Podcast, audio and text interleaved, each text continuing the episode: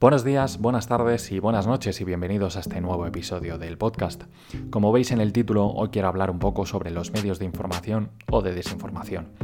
Desde siempre la información ha sido poder, pero ¿realmente vale todo a la hora de tener la atención de los lectores y de los oyentes?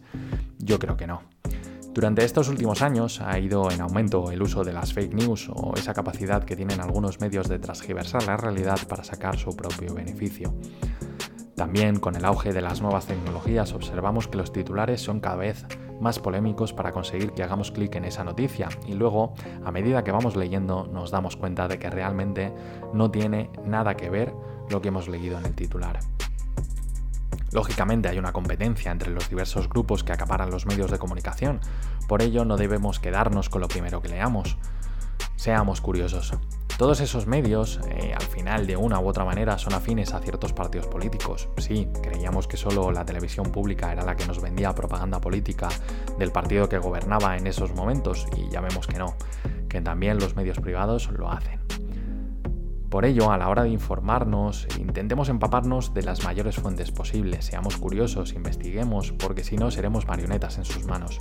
Y créanme que el volverse un radical defendiendo lo que nos han inoculado no es lo más conveniente si queremos progresar como sociedad y ser más tolerantes con los demás. Como os he dicho al principio, el tener información es poder y el hecho de transmitirla también lo es.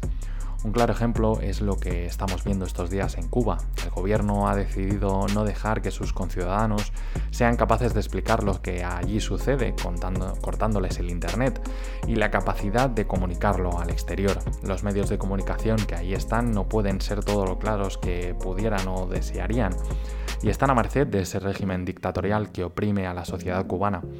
Tuve la oportunidad de estar allí hace unos meses y la situación es dantesca el bloqueo que hay es insostenible y lo que no se ha llevado la pandemia por delante se lo llevará esta situación.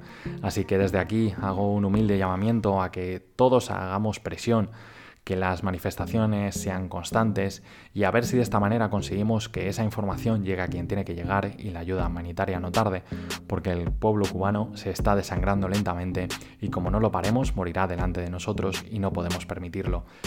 Esa isla tiene que volver a ser lo que ha sido siempre, a poder pasear por sus calles y escuchar esa música, a ver esa alegría y esa felicidad que hay en cada rincón. Porque ya sabéis que si queremos y nos organizamos bien, tenemos tiempo para todo. Un saludo y hasta el próximo episodio. Chao.